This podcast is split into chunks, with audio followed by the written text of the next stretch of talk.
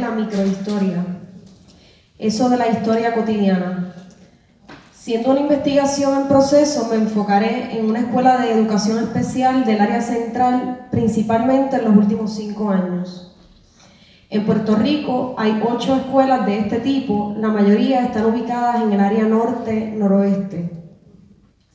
En esta presentación comentaré sobre parte del proceso diario educativo, el uso de los tiempos y los efectos de salud en las maestras tras las políticas institucionales y sociales. Acá, por razones de confidencialidad, los datos no se vinculan a la persona o al lugar de trabajo. Se les llama con nombres no propios. El magisterio es una de las profesiones devaluadas y menos remuneradas en Puerto Rico, compuesto mayormente por maestras. En 2014 el salario básico del magisterio público fue de 21 mil dólares anuales, aún como es hoy. El salario promedio más alto en todo Puerto Rico fue en gerencia de empresas. Los municipios con mayor empleo fueron San Juan con una diferencia sustancial, seguido por Bayamón. Del área centro y sur solo se mencionan a Ponce y a Caguas. El salario promedio actual para cada maestre es cerca de 27 mil dólares al año, cifra que la exsecretaria Julia Kelleher cobraría en un mes y dos semanas, y el secretario actual, Eleuterio Álamo, en casi tres meses. En 2013 se profundizaba la incertidumbre e inestabilidad en el ámbito social y de salud, por ejemplo, con la Ley 160 del sistema de retiro de maestres situación que al presente también mantiene en inseguridad a quienes están a punto de retirarse y a quienes cuando se retiren no tengan la aportación del plan médico. En Puerto Rico es complejo encontrar datos específicos, como dijo la compañera Lidimar, en el Departamento de Educación y de Salud. Donde predomina el control político, domina el control de documentos, escribió alguna vez Navarro Rivera. En los últimos 15 años, el Departamento de Educación es la institución con más casos radicados en el Fondo del Seguro del Estado. Aunque el departamento es la agencia más grande, hay continuidad en radicación y en tipo de diagnóstico para el periodo estudiado. Al mismo tiempo, se debe considerar que no todas las personas radican casos en el fondo, así también que esta institución es una instrumentalidad patronal.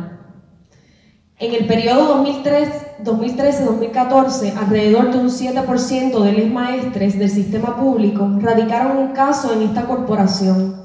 Gran parte los relacionaron al trabajo.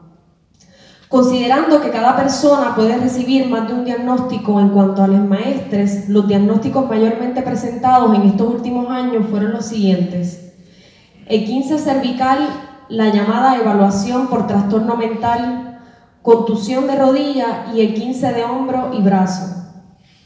Por tres años consecutivos, el llamado trastorno mental se clasificó primero o segundo de todos los diagnósticos, la mayoría referidos a las maestras. En el área central, específicamente en la región de Caguas, presenta un patrón similar. Debo solo puntualizar, es decir, llamar la atención sobre la reproducción histórica de la medicina dominante, como por ejemplo con las mujeres, a entrelazar aspectos heterogéneos, emocionales, psicológicos y sociales con lo que vendría a ser mental.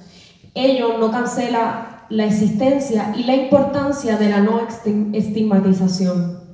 La Secretaría Asociada de Educación Especial tiene entre sus funciones, y cito, garantizar la prestación de servicios educativos y relacionados a los que tienen derecho los estudiantes registrados en el programa. Cierro la cita. Valentina lleva casi 25 años formándose, formando a jóvenes, adultos con diversidad funcional entre las edades de 16 a 21. La mayoría del estudiantado tiene necesidades cognitivas leves o moderadas y problemas específicos de aprendizaje como lectura, escritura y matemática. Por ejemplo, hay estudiantes con 20 años que según el estándar regulador tienen un nivel de kinder o primero. Y cito, me encanta mi vocación, no estoy de acuerdo con el departamento, lo que quieren es que esté presentando evidencia, Dicen que los niños son lo más importante, pero la exigencia es tanta, en educación especial más, que se pierde la esencia y la calidad de la enseñanza. Tengo que planificar y eso lo sé. Solo quiero que me dejen dar clase. Cierro la cita.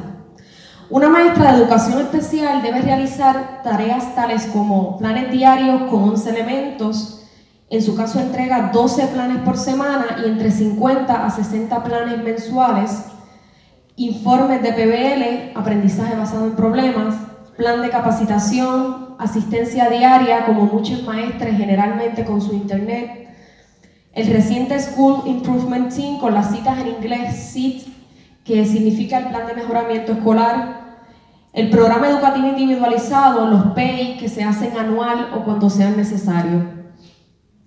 En las pruebas Meta-PR y CITO evalúan a un estudiante, por ejemplo, en trigonometría. No sé si tú lo has visto, es bien difícil. Inclusive llamé al maestro de la HAI porque no soy especialista y me dijo que tiene un grupo avanzado y es, y es difícil para ellos. Así que imagínate un joven que no sabe casi escribir el nombre, ni sumar ni restar. ¿Tú crees que es justo que lo evalúe ahí? Por eso te digo que es maltrato. Deben enfocarse en incluir otras cosas como el uso de computadoras que hay en una escuela en Vega Baja. Aquí hay estudiantes de distintos distritos de sectores rurales. El, portador los recoge a las 4 de la mañana. Cierro la cita.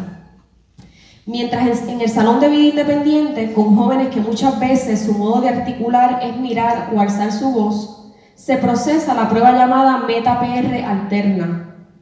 Milagros recalcó, es una falta de respeto, es maltrato institucional y hasta psicológico hacia mi estudiante, la cual tiene necesidades múltiples. Estas pruebas no están evaluando la realidad que presentan los estudiantes en donde se pueden enfatizar destrezas que los ayuden en su vida diaria. Así también se problematizó el plan de mejoramiento escolar condicionado al resultado de estas pruebas. Iba a comenzar esta presentación con una frase de proyección del Departamento de Educación de Puerto Rico. Desistí. La búsqueda fue compleja. Con esa metáfora recordé el planteamiento de Rebeca, una de las entrevistadas, y cito, no hay una filosofía educativa, no la hay. Cierro la cita. Hay vacíos que avisan, que se materializan en cuerpos, en vida, la ausencia puede ser presencia y al contrario también. Desde la década del 90 del siglo XX, parte del magisterio se ha opuesto a pruebas estandarizadas, en ese tiempo llamadas aprenda, tras una lucha, por ejemplo, en el área central, como se dio, por ejemplo, en Comerío. Pruebas que son parte del proceso y modelo bancario para privatizar la educación. La visión de educar para el número. Habría que recordar que el neoliberalismo también se profundizó en Puerto Rico en los años 90. Esto luego de las primeras políticas económicas de Thatcher en Inglaterra, de Reagan en Estados Unidos y de Pinochet durante la dictadura militar chilena. En Puerto Rico, por su parte, desde entonces servicios de salud y educación han estado en esta ecuación a través de la falta de acceso y de contratos millonarios a compañías privadas. El género, así como la raza, son fundamentales en la segregación del trabajo, así en la política y organización laboral, en la vida. Y cito a Valentina, llego como a las cuatro y media, pongo la comida o me hago una meriendita rápido, prendo la computadora porque trabajo en la mesa de la cocina, entro a la página, a veces se pone lenta, como no me da tiempo en la escuela, lo hago en casa. Aunque también hay mucha interrupción. Mi hijo me pregunta algo, mi esposo me dice, mira, ¿qué vas a hacer? ¿Está la comida? Entonces me desconcentro. Estoy en ese sentarme y pararme regularmente hasta las 11 de la noche. O si dejo todo set, lo hago de 8 a 11. Cierro la cita. La rutina puede incluir días de semana, fines de semana, alrededor de 3 a 4 horas por día e incluso días feriados si es necesario. Elisa, por su parte, recordó, te estoy hablando del trabajo que requerían cuando empecé en los años 80 y ya esto ha ido incrementando, es demasiado. Cierro la cita. Milagros explicó que su esposo le ayuda con la asistencia diaria en su casa para ella seguir con otras cosas, tanto de la escuela como del hogar. Siento mucho dolor en los huesos y de cabeza. También es tiempo que no dedico para mis hijos ni para mí, dijo Diana. El trabajo escolar se desplaza, se entrelaza con los trabajos de cuidado que sostienen la vida. Los tiempos de las mujeres, acá con tipos de precariedad, se definen en parte por el análisis conceptual de ese tiempo pensado desde el mercado binormativo capitalista. El tiempo para Valentina se ha alterado. A veces planifica los días para tener relaciones sexuales porque, y cito, la mente está tan, el estrés no me deja, dime tú, ¿quién puede tener relaciones sexuales con estrés? O pensando, ah, el análisis de información. Cierro la cita. Desde el desarrollo de la industria, según Carrasco, son los horarios y las jornadas laborales las que han organizado la vida de las personas, obligando al resto de los tiempos necesarios, como los tiempos de cuidado, de ocio, de deseos, a ajustarse a las exigencias de la producción. El trabajo de las maestras perpetúa la remuneración precaria que sobrepasa el tiempo reloj. Valentina comentó, me da mucho dolor de cabeza, el estrés, sabes, yo tomo pastillas para la presión, pero cuando estoy bregando en la plataforma, cuando se encaja algo que no me sale, me da dolor de cabeza, me sube la presión. También emocionalmente, no puedo dormir como antes, como decirte que estoy durmiendo ese sueño profundo, tú sabes que al otro día te levantas es barata. Cierro la cita. Ansiedad, insomnio y estrés fueron palabras consistentes en las maestras. Las manos en carne viva reflejan el trabajo excesivo y repetitivo de una de ellas. También la inestabilidad de ser transitoria y las solicitudes del departamento que cambian de un día para otro. Y cito a Milagros, me siento impotente porque lo que me apasiona no lo puedo llevar a gusto. Tengo espasmos y migrañas. He tenido visitas a emergencia. Hoy por poco me coges llorando. Ayer estuve en el hospital hasta las 11 de la noche. Cierro la cita. El trabajo que requiere concentración y manejo de situaciones imprevistas, así como considerar casos de violencia en el estudiantado, son parte de las preocupaciones, dijo Valentina.